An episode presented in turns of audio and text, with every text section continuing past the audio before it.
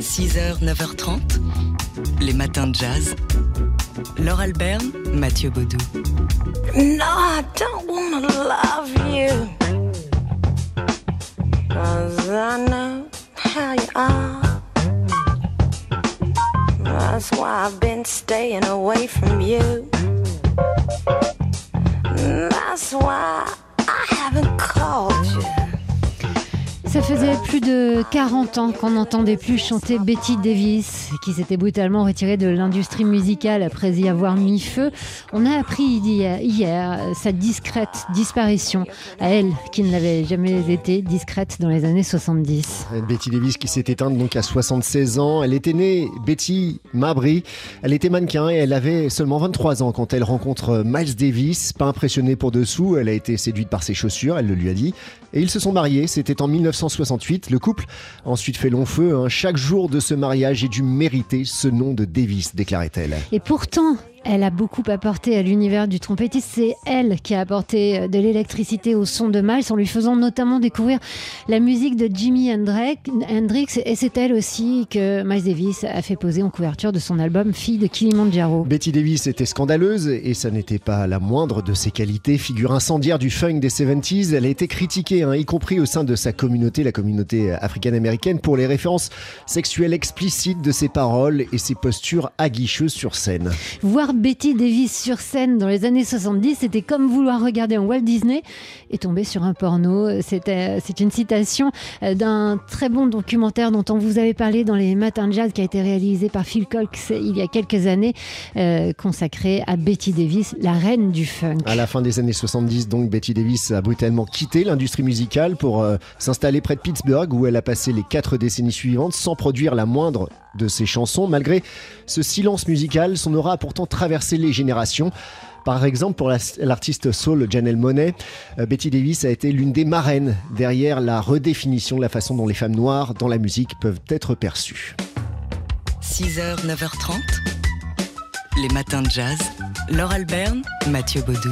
On parle d'art le jeudi dans les matins de jazz, ce qu'on fera dans une demi-heure, euh, en particulier avec Fabien Simotte du magazine d'Arleuil, mais on parle de l'art ici, en particulier d'Agnès Varda. Agnès Varda et l'architecture, ça se passe au, Palais idéal du facteur Cheval à Haute-Rive, c'est entre Lyon et, et, Valence. Architecture et perspective, c'est le titre de cette exposition, à voir jusqu'au 3 avril prochain, ou comment Agnès Varda s'est intéressée à travers ses œuvres cinématographiques à l'architecture. À l'espace et à l'habitat euh, alors on se souvient des cabanes qu'elle avait réalisées, c'était à la Fondation Cartier, avec des pellicules de ses films. Je bâtis des cabanes, expliquait-elle, avec les copies abandonnées de mes films abandonnés parce qu'inutilisables en projection, devenues des cabanes, maisons favorites du monde imaginaire. Euh, on peut voir aussi dans cette exposition, par exemple, une maquette d'un bateau, le bateau de son film La Pointe Courte qu'elle avait tourné à 7 dans les années 50. Euh, donc avec une structure en bois et euh, bah, le, reste avec ces fameuses pellicules abandonnées de ces films abandonnés. Évidemment, tout cela est plein de poésie. Elle s'est intéressée, Agnès Varda, à des créateurs récupérateurs comme le facteur Cheval euh, et comme par exemple Simon Rodia qui a construit la Watts Towers de Los Angeles ou encore l'artiste Pony dans le film Visage Village.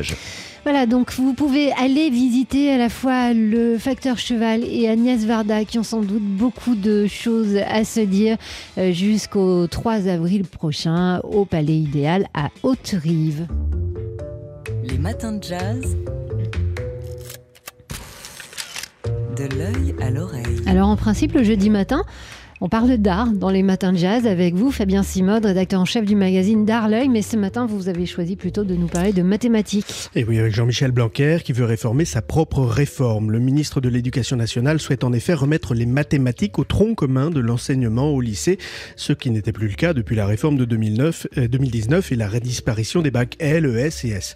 Alors vous vous demandez alors pourquoi je vous parle de cela ce matin? Eh bien parce que les mathématiques peuvent aussi mener à l'art avec un grand A et nous en avons la démonstration avec l'exposition qui ouvre aujourd'hui même et pour 4 mois à la Philharmonie de Paris. Et c'est une exposition consacrée au compositeur Yanis Xenakis. Et oui, cette exposition dont la scénographie a été confiée à Jean-Michel Villemotte s'ouvre avec une surface réglée, un joli nom pour désigner en géométrie un dessin dans l'espace. Car Yanis Xenakis, grand compositeur de musique contemporaine, n'a pas d'abord été musicien mais ingénieur. Le jour, il calculait la résistance du béton pour l'architecte Le Corbusier. La nuit, il s'adonnait à son autre passion, la composition. Et une composition révolutionnaire pour la seconde moitié du XXe siècle. Féru de mathématiques, Xenakis a en effet introduit dans les règles de composition la loi de Poisson hein, sur les probabilités ou la suite Fibonacci sur les nombres entiers, ce qu'il a appelé la musique stochastique. Alors de même, Xenakis a intégré la mathématique des jeux, ce qui se traduit par exemple par une battle aléatoire et en direct entre deux orchestres. Mais, mais voilà, pour vous, Xenakis n'est pas seulement un ingénieur et un musicien, c'est aussi un plasticien. Pour deux raisons. Hein. Premièrement, ces partitions qui sont de véritables dessins abstraits. Alors on est loin de la partition classique, vous verrez, avec des portées et des notes, mais plus proche de graphiques complexes, annotés, parfois colorés. Deuxièmement, parce que Xenakis est l'un des pères méconnus des installations immersives. Il est le créateur dans les années 60-70 des polytopes, c'est-à-dire des spectacles de son et lumière très populaires à l'époque en lien avec une architecture. L'un d'eux avait attiré 100 000 spectateurs, c'est pas mal, au musée de Cluny. Euh, un autre polytope avait même inauguré le centre Pompidou en 1978. Alors, vous en avez un aperçu en ce moment à la Philharmonie euh, de, de Paris avec une installation qui envahit à intervalles réguliers l'exposition. Le résultat est proprement génial et on le doit toujours aux mathématiques. Alors, de grâce, monsieur Blanquer, remettez l'enseignement des mathématiques au lycée. Et si on ouvrait l'œil pour parler d'art? Les matins de jazz? De l'œil à l'oreille. Et on retrouve Fabien Simode du magazine D'Art l'œil pour faire un point sur l'actu de l'art.